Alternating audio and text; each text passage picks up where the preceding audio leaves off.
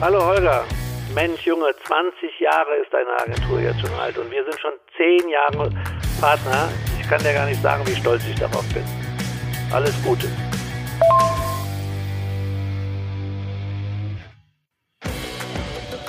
Moin, liebe Leute. Unsere Agentur Nest One feiert in diesem Jahr ihren 20. Geburtstag und wir möchten diesen Anlass nutzen, im Rahmen eines Podcasts mit alten Weggefährten und Kunden auf die wichtigsten Meilensteine der letzten zwei Dekaden zurückzublicken und über spannende Projekte und natürlich gemeinsame Erlebnisse zu sprechen. Herzlich willkommen zu einer neuen Folge 20 Minuten gern noch länger. Heute mit meinem guten Freund und lieben Partner Frank Schmidt. Ich freue mich sehr, dass du hier bist. Ich würde dich einmal ganz kurz den Gästen, unseren Zuhörern vorstellen. Wir haben ja hunderte von Menschen, die wahnsinnig daran interessiert sind, was so äh, Nestwan und seine Partner alle machen. Daher äh, freue ich mich ganz besonders, dass wir auch unsere Partner hier ähm, vorstellen können. Frank Schmidt, äh, seit zehn Jahren, seit 2010, ähm, unser Geschäftspartner, kümmert sich in erster Linie um strategische und äh, auch ja unternehmensstrategische Fragestellungen, selber Unternehmer, selber Agentur, Gründer und schön, dass du da bist, Frank. Herzlich willkommen. Ja, vielen Dank für die Einladung. Am besten ist natürlich, man fängt ganz, ganz am Anfang an, wobei ich würde dich jetzt ungern fragen, was du an deinem 20. Geburtstag gemacht hast. Selbst ich wüsste es nicht mehr, was ich gemacht habe. Äh, ich hatte mit Nils Behrens darüber gesprochen. Es könnte auch rein aus unserer ja, Positionierung, dass wir stark in Richtung Gesundheit und Nachhaltigkeit versuchen zu gehen, etwas schwierig werden. Ähm, also Spaß beiseite. Weißt du denn noch, wie und wo wir uns kennengelernt haben? Erinnerst du dich daran noch? Das ist ja gute zehn, zwölf Jahre her, würde ich sagen. Äh, natürlich kann ich, da kann ich mich sehr gut dran erinnern. Vor zehn Jahren haben wir uns ähm, sehr intensiv mit der Frage beschäftigt, wie könnte dann ein ähm, Netzwerk für emotionale Markenführung aussehen, für Emotional Brand Building, wie wir das sagen. Und in dem Kontext haben wir sehr proaktiv nach Partnern gesucht. Und äh, in diesem Kontext hat uns Thorsten König, auch ein Partner von uns im, im Netzwerk, ähm, vorgestellt. Und das war, glaube ich, äh, lieber auf den ersten Blick und seitdem sind wir enge Partner. War ich mich, ja, ich erinnere mich auch noch, es war toll, es war im äh, Bayerischen Hof, es war im äh, Traderwix bei alkoholfreien Getränken und äh, asiatischen Speisen und wir waren noch beim freundlichen Sie die ersten Wochen, glaube ich. Das war aber Usus. Äh, ist das so ein bisschen die Geschichte, auch deine Geschichte aus der Historie von Mercedes kommt, dass man am Anfang doch noch eine vielleicht nicht agenturübliche, äh, übliche, sondern eher beratend und äh, sagen wir mal ja äh, strategisch beratend übliche Umgangsform hat mit den Menschen oder wie wie ist das zu erklären? Ich glaube, das hängt immer ein bisschen von den einzelnen Personen ab, aber es ist mhm. tatsächlich so, einer meiner wichtigsten Kunden in meinem gesamten Berufsleben, für den ich über 20 Jahre gearbeitet habe, Graf Fitzum von Mercedes-Benz, den habe ich äh, gesiezt oder wir haben uns gesiezt bis zum letzten Tag, bis er in Rente gegangen ist. Obwohl wir mittlerweile natürlich ein so enges Verhältnis hätten, das, äh, hatten, dass wir uns jederzeit hätten auch äh, duzen können. Aber Graf Fitzdum ähm, wollte lieber das Sie und hat aber unmittelbar nach der Rente mir dann das Du angeboten. Ich finde es auch ganz mal, äh, abgesehen davon, manchmal gar nicht schlecht, eine gewisse Distanz zu haben. Es gibt ja beim Golf, was ich selber nicht spiele, und ich glaube, du, soweit ich weiß, auch nicht, das Tages-Du, das finde ich dann ja noch skurriler, dass man sich auf so einer Ebene trifft und sagt, wir haben jetzt das Tagestu, dann dreht man sich um und sieht sich wieder. Aber glaub mir, es gab schon Situationen ähm, in den letzten 20 Jahren, wo ich mir manchmal gewünscht habe, den Satz zu sagen, könnten wir nicht wieder zum höflichen Sie übergehen, ähm, sowohl auf Partner als auch, äh, also Partner im Sinne von Dienstleister, Geschäftspartner äh, oder auch Kundenseite. Weiß ich, wie dir das gegangen ist. Manchmal ist die Distanz doch ganz hilfreich. Ich habe da noch eine kleine Anekdote aus meinem ähm, Werdegang. Als ich äh, als ganz junger Manager meine erste Mitarbeiterin bekommen habe, haben wir ähm, gut und sehr gut miteinander zusammengearbeitet. Am Anfang haben wir uns gesiezt und irgendwann haben wir dann angefangen, uns zu duzen. Und als auf einmal das Du da war, im Raum stand, hat sich das Verhältnis vollständig verändert. Und das ist dann am Schluss auch gar nicht gut ausgegangen. Also das war mein erstes Führungserlebnis, der Übergang von einem Sie zu einem Du und es war kein positives Erlebnis. Ich glaube auch, wir diskutieren ja äh, grundsätzlich auch in der heutigen Zeit sowohl als Partner als auch als Unternehmer das Thema New Work. Wir reden über verschiedene Modelle und am Ende des Tages ist das Wort Respekt, vielleicht auch so eine kleine äh, Hommage an die an die 90er. Da würde ich gleich auch einmal drauf zurückspringen. Ähm, aber äh, hat Respekt was mit dem Sie zu tun? Ich weiß es nicht. Hat das was damit zu tun, wenn sich etwas ändert in einer Führungsposition? Position? Vielleicht schon. Grundsätzlich bin ich der festen Überzeugung, dass sobald es äh, ja eine eine distanzlose Nähe geht, gibt es schon öfter Probleme. Ich glaube, das ist auch das, was deine Erfahrung da sagt.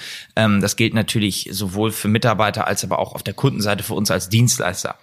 Vielleicht das mal als Anlass äh, genommen, um zurückzuspringen in die 90er, vielleicht sogar davor. Erzähl uns doch einmal, erzähl unseren Hörern noch einmal, äh, wie man so schön sagt, in unserer Werbersprache, in a nutshell, wo kommst du her, was hast du gemacht, wie ging's los mit deiner, ähm, mit deiner beruflichen Tätigkeit und dann die Kernfrage, drei Fragen in einer, wann und warum hast du dich selbstständig gemacht? Ja, du wirst dich wundern, welchen Grund ich gleich für meine Selbstständigkeit erzählen werde. Aber vorab, ähm, ich bin Volkswirt und habe ähm, dann äh, nach meinem Studium als erstes bei Nielsen gearbeitet. Noch ganz klassisch ein Trainee-Programm gemacht, äh, was äh, sehr, eine sehr interessante Schule für mich war, in so einem amerikanischen Unternehmen zu arbeiten. Weil die haben wirklich damals noch das Hire-and-Fire-Prinzip ähm, im wahrsten Sinne des Wortes gelebt. Äh, das hieß, sie haben 40 Trainees eingestellt mit der Zielsetzung, ähm, am Jahresende zwei äh, zu übernehmen. Das heißt, jeden Freitag hatten wir eine Stresspräsentation und jeden Montag fehlte einer von uns.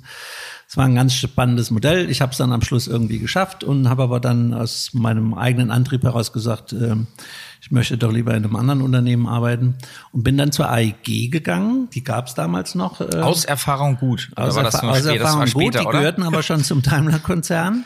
Ähm, und, ähm, und ich habe dort in, äh, bei der AEG selber gearbeitet, aber auch in Personalunion bei ihr, bei der eigenen Tochter der AEG und von Daimler bei der Davis Marketing Service GmbH. Und in dieser Funktion habe ich dann auch den Motorsportetat von Mercedes-Benz betreut. Damals ähm, war das noch die Sportwagen-Weltmeisterschaft und ähm, die Formel 1 kam später, aber Michael Schumacher zum Beispiel war schon da. Und irgendwann bin ich dann halt von Mercedes gefragt worden, ob ich nicht nach Stuttgart wechseln will und dort ähm, Hauptabteilungsleiter für Sportmarketing und Produkt-PR äh, zu werden. Heißt auf gut Deutsch Motorsport weltweit, das Engagement, alle Sponsoring-Aktivitäten. In dem Jahr ist Deutschland zum Beispiel Weltmeister geworden äh, im, im, Fußball. Ähm, und Product Placement, äh, was auch ein ganz interessantes Das kann ja nur 1990 gewesen sein. Das oder? kann nur 1990 gewesen sein. Daran erkennt man, dass ich schon, schon eine längere Berufserfahrung habe. Ja, ja und ähm, warum habe ich mich selbstständig gemacht? Weil ich hatte da wirklich einen traumhaften Job. Ich äh, hatte aber tatsächlich private Gründe, äh, wieder aus Stuttgart weggehen zu müssen. Ich hatte zu dem Zeitpunkt zwei kleine Kinder und äh, wir haben eigentlich gedacht, wir ziehen allesamt nach Stuttgart und durch private Umstände in der Familie konnte halt meine Frau nicht mit nach Stuttgart kommen. Und deswegen haben wir ein Wochenende geführt und der erste Satz, den meine Tochter gesagt hat, war, wo ist Papa? Der erste zusammenhängende Satz. Und das war dann Grund genug, mal drüber nachzudenken, ob das ein gutes äh, Familien- und Berufsmodell ist. Und dann habe ich mich entschieden, mich selbstständig zu machen mit der Agentur Schmidt und Kaiser. Ähm, Oliver Kaiser, mein Partner, äh, äh, deutlich jünger als ich zu dem Zeitpunkt, aber wir zusammen haben uns mit dem ganzen Thema Alternative Communication äh, auseinandergesetzt. Zu dem Zeitpunkt war das eine sehr frühe Phase, sich außerhalb der Klassenwerbung äh, mit Kommunikation zu beschäftigen, aber im Nachhinein hat sich das als sehr erfolgsversprechend herausgestellt. Ja, absolut. Wir haben aus dieser Zeit lustigerweise auch äh, spannende gemeinsame Kontakte, wobei du, ich nenne den Namen jetzt äh, damals aus anderer oder aus früheren Kontakten schon ähm, unseren heutigen ja Beirat ist ja quasi Manfred Schüller schon kennengelernt hast.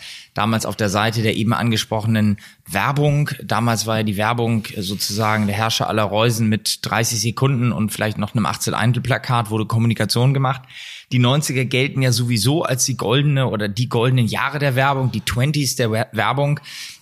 Gib mal so drei Beispiele, was ging denn damals im Bereich alternative Kommunikation? Ich war ja zu dem Zeitpunkt, habe ich nie, zwar nicht mehr Hemd und Hose in einem Stück getragen, aber habe, glaube ich, Nirvana gehört und bin noch auf dem Motorroller unterwegs gewesen. Trotzdem sind die 90er ja prägend für ganz viel Kommunikative, für ganz viel Dinge, die heute absolut zum Usus gehören. Ich gebe immer ein Beispiel, das finde ich ganz spannend. Seit Ende der 90er ich so in diese Branche reingerutscht bin, galt das Thema Dialog und Direktwerbung so als, man sagt das jetzt ganz despektierlich, der Pestkeller. Und wenn ich heute zum Beispiel keinen Dialog mit meinem Kunden führe, bin ich ja, ist ja sudden death. Das geht in der Kommunikation nicht. Also was sind die goldenen 90er für dich gewesen im Bereich Emotional Brand Building, Alternative Communication? Also erstmal, das waren ganz spannende Zeiten und die waren vollständig anders als heute. Heute ist das ja auch alles viel mehr ähm, Einkaufs- und Pitch getrieben. Ähm, das war damals noch nicht so, wenn du ähm, Agency of the Record warst von, von einem Kunden, dann durftest du auch mal ein Jahr lang mit ähm, geregelten äh, Einnahmen planen und musstest nicht ständig von Pitch äh, zu Pitch wandern. Ähm, die Pestkeller, das Wort habe ich noch nie gehört. Also ich kenne das immer noch unter dem Wort Below the Line. Äh, aber auch der Begriff war schon äh, nicht äußerst positiv besetzt. Deswegen haben wir das ja dann auch Alternative Communication genannt. Und es stimmt schon, also es war natürlich das Primat der klassischen Werbung und die Springer Kobis dieser Welt, die waren natürlich ähm, auf einem anderen Stern, äh, so, so kann man das formulieren. Nichtsdestotrotz haben wir uns sehr gut verstanden und wir haben auch sehr viele gemeinsame Kunden gehabt, ob das jetzt ähm, Mercedes war oder die Telekom. Und äh, Springer Kobi hat halt die klasse Werbung gemacht und wann immer es Alternative wurde und Alternative ist ja ein weiter Begriff. Ähm, ja sind wir dazu gekommen und wir mussten unsere Instrumente natürlich wesentlich intensiver auch erläutern und erklären. Das führte dann relativ schnell dazu, dass wir auch ein sehr starkes strategisches Element in der Agentur hatten, ähm, das dann unter Umständen vielleicht dann auch mal die Reihenfolge der Bedeutung verändert hat im Laufe der Zeit. Was war denn der in diesem Kontext der das bedeutendste, was du vielleicht an Plattformen, an Ideen, an ja, Themen, die bis heute Bestand haben, in dieser Zeit entwickelt hast. Ich habe da was ganz Besonderes im Kopf. Wir sprachen neulich drüber. Vielleicht kannst du da, weil ich glaube, das ist auch zeitgemäßer denn je dort. Das Thema heute ist es der Purpose. Jeder macht Purpose. Ähm, was war denn vielleicht auch das, ja, ist es ein NGO, das Purpose-getriebenste? Was war das Thema, wo du sagen kannst, aus dieser Zeit, aus Schmidt und Kaiser, haben wir das entwickelt, was bis heute bestand und was vielleicht auch einen globalen Impact hatte? Oh, wir haben Gott sei Dank über die, über die 20 Jahre, die es Spinn und Kaiser gab, ähm, sehr, sehr viele interessante äh, Projekte entwickeln dürfen mit unseren Kunden gemeinsam. Ähm, besonders stolz bin ich auf, ähm, auf die europaweite Einführung der, der A-Klasse von, von Mercedes-Benz weil das war ein spannendes, hochkomplexes äh, Kommunikationsprojekt, wo so viele verschiedene Instrumente zusammengespielt haben und Kanäle und Storytelling und äh, Branded Entertainment und alles ineinander greifen musste. Und dafür haben wir dann auch nachher den Saphir Effi bekommen. Ähm, das ist, glaube ich, ein, ein riesengroßes Projekt, äh, was uns bis zum heutigen Tag mit Stolz, Stolz erfüllen darf. Das, was du meintest, glaube ich, ist der Laureus World Sports Award, ähm, den der eine oder andere vielleicht kennen mag. Ähm, das ist ein ganz verrücktes Projekt. Da kam der äh, Vorstand, der, der seinerzeitige Vorstandsvorsitzende, Herr Schremp von, von Daimler und der äh, Inhaber von Richemont auf mich zu und haben gesagt, Schmidt, wir wollen einen Oscar im Sport. Das ist schon mal eine Ansage. Das war das Briefing. Das ist nichts anderes. Man hat damals tatsächlich schon angefangen, in Lifestyle-Plattformen zu denken. Eigene Lifestyle-Plattformen für eigene, für, für Marken. Das waren so die, die Beginne und entsprechend spärlich waren die Briefings. Das kann man gut finden oder schlecht finden. Wir haben es gut gefunden, weil wir durften uns natürlich ausleben in un unserer Denke und haben tatsächlich dann einen, mit dem Laureus World Sports Award einen, ähm, einen Oscar im Sport entwickelt, hinter dem aber ein ernsthafter und wirklich ein Purpose-Anspruch äh, lag. Äh, wir haben äh, eine Stiftung gegründet, also nicht wir als Agentur, sondern wir durften unseren Kunden helfen, eine Stiftung zu gründen.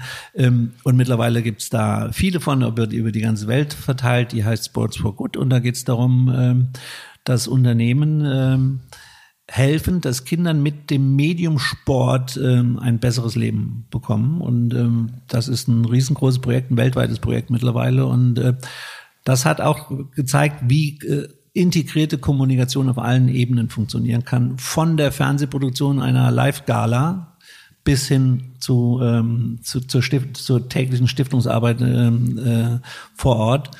Also ein sehr spannendes Thema, das es bis heute, bis heute auch noch gibt quasi eine Steilvorlage zum Thema Globalisierung auf der einen, aber auch zum Thema Netzwerk auf der anderen. Ihr habt dann ja relativ schnell, ich glaube es war 2001, ähm, also schnell, aber ein paar Jahre nach Gründung, ein globales Netzwerk aus dem nationalen Netzwerk gemacht. Ihr habt relativ schnell mit der Radiate Group dann angefangen, man würde das fast skalieren nennen, aber das Thema alternative Kommunikation eben vielleicht auch gerade, weil es so viel mehr bat als oder bot als die klassische Werbung groß und international auszurollen durch die Kunden, durch die Kunden, die meines Wissens nach eigentlich fast ausschließlich aus Deutschland kamen, aber international agiert haben. Vielleicht Coca-Cola kommt jetzt nicht zwingend aus Deutschland, aber nehmen wir die Allianz, nehmen wir die Telekom, nehmen wir Daimler, Mercedes und wie sie alle heißen mit den entsprechenden Marken. Warum die Internationalisierung? Und gleich zwei Fragen. Warum die Internationalisierung? Mit welchem Ziel? Und vielleicht auch angeschlossen, ich will gar nicht auf die Tube drücken, wir haben genug Zeit, aber wieso ist man in Deutschland immer so unterwegs, dass es am Ende des Tages die Briten und die Japaner und die Amis gibt, aber es gibt eigentlich keine wirklich relevante deutsche globale Holding, aus der etwas entstanden ist. Wieso habt ihr nicht eine deutsche Holding gemacht? Äh, die haben wir tatsächlich zuerst gehabt, die deutsche ja. Holding, äh, und haben die dann äh, eskaliert in, in, international. Aber vielleicht äh, vom Anfang an, äh, mein Partner Oliver und ich, wir haben ein Ritual gehabt. Jedes Jahr, kurz vor Weihnachten, sind wir nach Hamburg gefahren. Schönste Stadt der Welt. Und haben ein, zwei Tage sehr intensiv äh, das Jahrrevue passieren lassen und äh, die Zukunft geplant und äh, einen Tag Reeperbahn. Das war immer unser äh, unser Ritual jedes Jahr und das haben wir viele Jahre gemacht, 15 Jahre vielleicht. Ähm, äh, und ähm, in dem, im Jahr 2000 und auch dieses Projekt Laureus hat uns doch sehr geprägt und ähm, im Jahr 2000 haben wir dann in Hamburg gesessen und haben gesagt, okay, was machen wir denn jetzt hier eigentlich? Wir äh, sind ziemlich erfolgreich. Wir dürfen für acht der Top 10 DAX-Unternehmen arbeiten im Bereich der alternativen Kommunikation. Da haben wir uns auch etabliert neben den klassischen ähm, Agenturen. Ähm, aber wir arbeiten ja für unsere Kunden in, in Branchen wie Sport, Kultur, Fashion etc., die enden ja nicht an den Grenzen von Deutschland. Und wir waren zu dem Zeitpunkt schon ähm, für, äh, zwar, zwar schwerpunktmäßig, das stimmt schon, für deutsche Firmen tätig, aber in über 30 Ländern. Exakt. Ja. Und ähm, deswegen haben wir gesagt, okay, das, das muss doch gar nicht an den Grenzen von Deutschland aufhören und äh, vor allem ähm, können wir das ja auch ähm, für andere Kunden von in, in Deutschland machen. Und dann haben wir ähm, das, das weitergesponnen und äh, dabei ist uns dann nochmal aufgefallen, dass es da eine Agentur in Amerika äh, gibt, die heißt GMR. Und das ist die Brand Experience, damals war das die Brand Experience Agentur von Mercedes-Benz. Und die haben im Prinzip das, was Schmidt und Kaiser in Deutschland für deutsche Firmen gemacht hat, in Amerika für amerikanische Firmen gemacht. Und mit dem haben wir uns mal zusammengesetzt und wir haben, und der wollte gerne die Welt erobern von Amerika aus und wir wollten gerne die Welt erobern von Deutschland aus. Und dann haben wir uns zusammengetan und gesagt, okay, wir gründen ein internationales Netzwerk, äh, die, die amerikanische Säule mit GMA. Die waren viermal so groß wie wir, so wie Amerika viermal so groß ist wie Deutschland, aber haben im Prinzip dasselbe gemacht. Und wir halt eben, äh, Schmidt und Kaiser halt eben von Deutschland. Und dann haben wir uns mit Omnicom zusammengetan. Das war das Netzwerk im Hintergrund. Und so ist das Radiate-Netzwerk äh, gegründet worden, das am Schluss, als wir da ausgestiegen sind, 45 Agenturen weltweit umfasste. Und die haben alle in irgendeiner Form was mit Emotional Brand Building zu tun gehabt.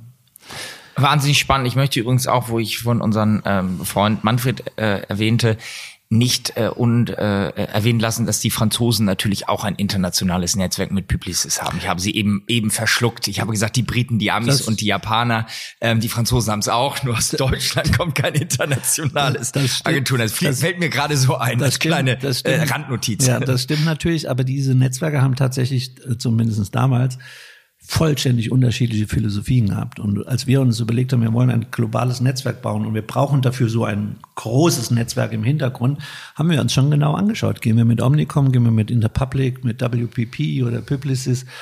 Und wir haben uns damals deshalb für Omnicom entschieden, weil die eigentlich nur eine Finanzholding sind.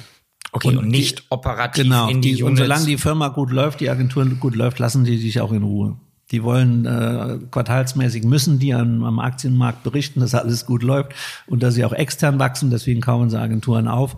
Aber sie den, den erfolgreichen Unternehmer lassen sie halbwegs in Ruhe. Es gibt andere Philosophien, ähm, die viel strenger führen, ähm, ohne dass ich jetzt irgendwelche Namen nennen will. Ähm, wir haben uns für Omnicom entschieden und äh, das beantwortet auch so ein bisschen die Frage mit den mit den großen Netzwerken. Ähm, ich weiß gar nicht, ob das noch zeitgemäß heute ist. Ich glaube, heute äh, braucht Kommunikation viel agilere und schnellere und flexiblere Strukturen als ein Netzwerk und Kunden bauen sich ihre eigenen Powerhäuser und wählen die Best-in-Class-Agenturen aus und, und erwarten dann zwangsläufig von den Agenturen, dass sie wie ein Netzwerk arbeiten. Also es ist eine Art ja, agiles Zusammenarbeiten dann an, an der Stelle. Aber im Prinzip sind diese amerikanischen Netzwerke Finanzholdings, die sind einfach äh, viel stärker Entrepreneure als wir. Das merkt man ja auch im Digitalbereich. Wir haben ja auch kein deutsches Facebook, kein deutsches In oder kein europäisches Instagram oder, oder sowas. Ähm, insofern ist das alles eher finanzgetrieben gewesen aus, aus meiner Sicht.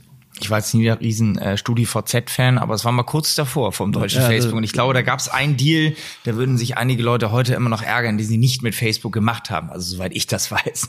Vielleicht aber eine also drei Steilvorlagen zur Überleitung äh, zu unserer gemeinsamen, zur jetzigen Situation, zu unserem Netzwerk, zu dem, was du dann nach dem Ausstieg, den du eben schon kurz beschrieben hast, wieder gegründet, ins Leben gerufen hast, mit Partnern, die zum Teil neu gegründet und mit Partnern wie uns, die dann dazugekommen sind. Wir hatten damals schon einen ja, zehnjährigen Track Record als Agentur haben uns aber kennengelernt und fanden es von Anfang an spannend, Teil dieses Ledavi Networks zu werden, was du dann nach Ausstieg und einer kreativen, gar nicht Pause, aber sagen wir mal einer, einer Sortierung und auch dem, was du eben ansprachst, den Vor- und Nachteilen abwägen, ins Leben gerufen, was bis heute bestand und wo ich wahnsinnig froh bin, dass wir dort Teil sind und es auch gemeinsam weiter ausbauen dürfen, weil es eben die Vorteile eines Netzwerks und nicht die Nachteile äh, sozusagen fokussiert. Vielleicht dazu nochmal zwei Sätze. Was ist Ledavi? Was ist das Ledavi Network?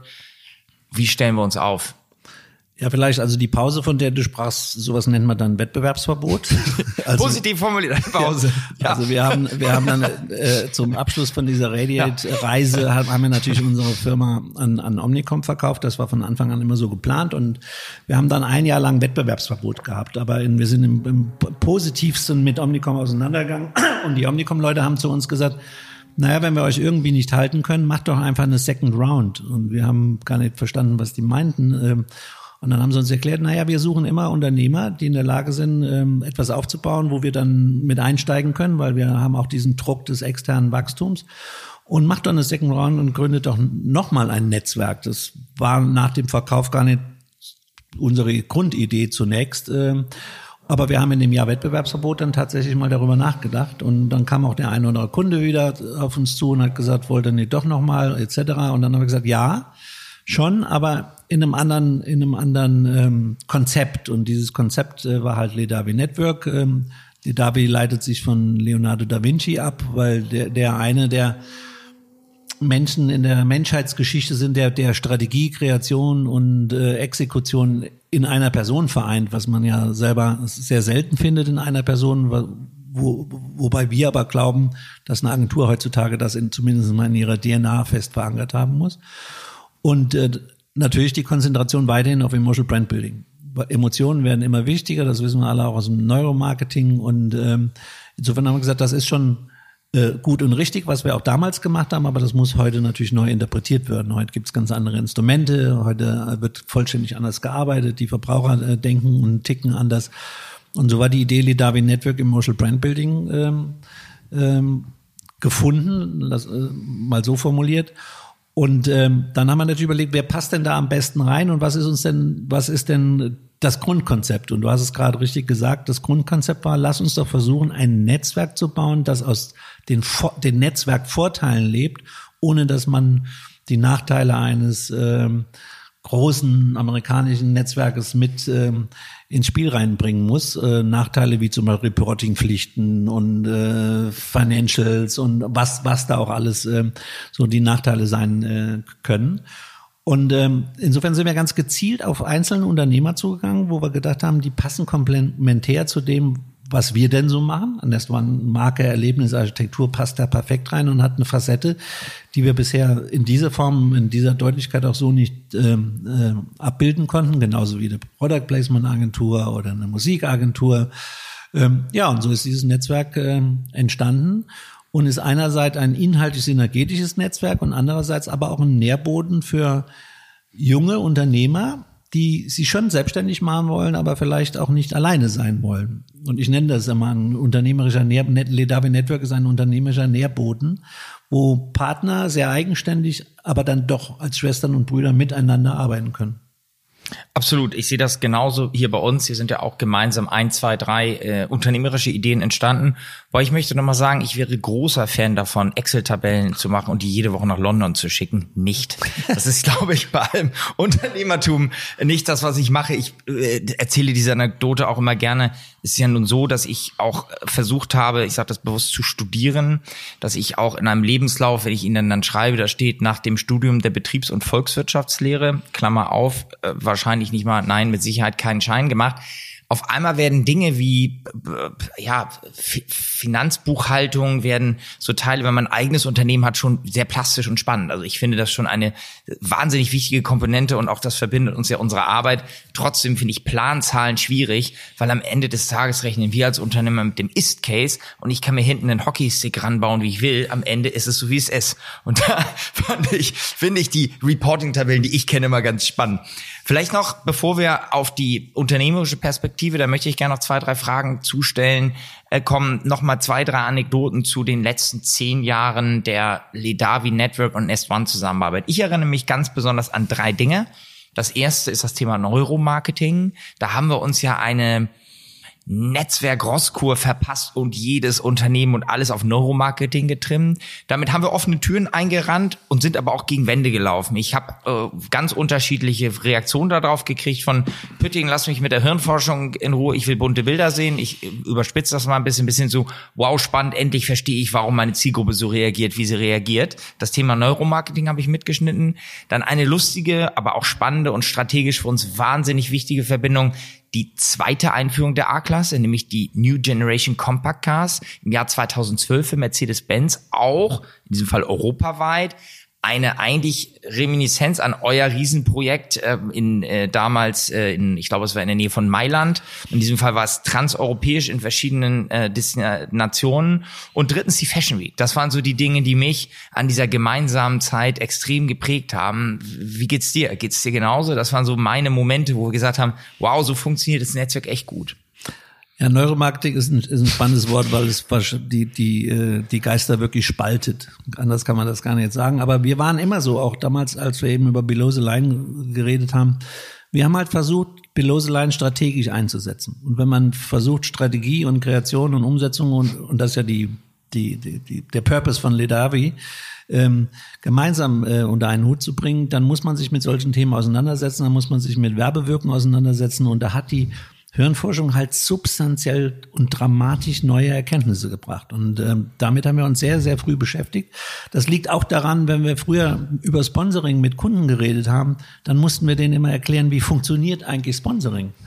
Und wenn man das ähm, macht, dann ist, ist man mitten in der Werbewirkungsforschung, dann ist man mitten in der Hirnforschung und die Dinge, die ähm, kommen jetzt alle noch viel stärker hoch wieder. Und deshalb sind wir nach wie vor sehr stark dem, dem Thema Neuromarketing verhaftet, eigentlich mehr denn je. Aber du hast schon recht, als wir vor zehn Jahren uns allen das äh, quasi als Überbau ähm, ähm, gegeben haben, da, das war eine Rosskur, da mussten wir ja auch jeden Mitarbeiter mitnehmen. Heute sind viele Dinge ähm, selbstverständlich und man muss, muss natürlich in der, in der Alltagsarbeit dafür sorgen, dass das nicht äh, zu verkopft daherkommt und zu wissenschaftlich, sondern der Kunde will wissen, was ihm das bringt, wenn man solche Ansätze exakt. benutzt. Exakt, exakt. Auf den Punkt. Und das Thema, also Neuromarketing wird uns gerade auch in der heutigen Messbarkeits, äh, in dem Messbarkeitswahnsinn definitiv weiter begleiten. Wie sieht's aus mit den Projekten? Äh, unsere, unsere Fashion Week, glaube ich, war das lifestyleigste, was man über, ich glaube, es waren am Ende sechs Jahre allein in Berlin, was man erleben durfte mit verschiedenen Produktvorstellungen, mit den Temperamenten, die große Zeit äh, der Mode in Berlin, als es noch ernsthaft siebenstellige Etats von Marken gab für Fashion-Shows, die dann leider hinten raus auch wieder anderen Dynamiken, wie zum Beispiel, ich nehme immer schön die Analogie, am Anfang saß die Chefredakteurin äh, Frau Arp mal als Beispiel in der ersten Reihe und bei der letzten Fashion Week, die wir gemeinsam begleitet haben, war es dann ein Blogger mit pinken Haaren, den im Zweifelsfall zwar jemand kannte, aber nicht alle. Das ist auch in Ordnung so, aber auch da gab es ja einen Wandel. Also Fashion Week vielleicht nochmal in a nutshell und das Thema A-Klasse. Ich glaube, das wäre nochmal ganz schön ein bisschen, wir müssen auch ein bisschen Inhaltlichkeit hier für unsere gemeinsame Arbeit auf die Spur bringen. Naja, das Fashion Week geht zurück auf ein Konzept, äh, das wir unter der Leitidee Design und Style ähm, entwickelt haben für Mercedes-Benz und ähm, die Berliner Fashion Week war ja nur eine von, von 25 Fashion Weeks äh, weltweit, die Mercedes gemacht hat und ähm, das ist ein ganz schönes, insofern ein ganz interessantes Thema, weil ähm, so wie wir vor zehn Jahren Kommunikation im Fashion-Umfeld gemacht haben, so könnte man heute keine Kommunikation im Fashion-Umfeld mehr machen. Man würde heute auch keinen Laureus World Sports Award Gala mehr äh, äh, guten Gewissens äh, machen können. Das war alles, äh, ist alles in, in einer anderen Lifestyle-Zeit gewesen. Heute ist das alles viel mehr wertegetrieben und äh, hat viel äh, ernstere Hintergründe und trotzdem brauchen wir solche Kontexte, um emotionale Kommunikation zu machen. Und äh, insofern würde man heute über Sustainable Fashion eher reden reden und ähm, beim Laureus eher über die Stiftung. Ähm, nichtsdestotrotz ist es ein zeitloses Thema. Es, Fashion gibt, gibt es so lange, wie es Menschen, Menschen gibt. Ähm, und es wird immer ein gutes Kommunikationsumfeld sein. Absolut. Und da mal ein schönes Zitat äh, von einem äh, ja dann doch international bekannten deutschen Designer. Man kann erraten, wer es gesagt hat.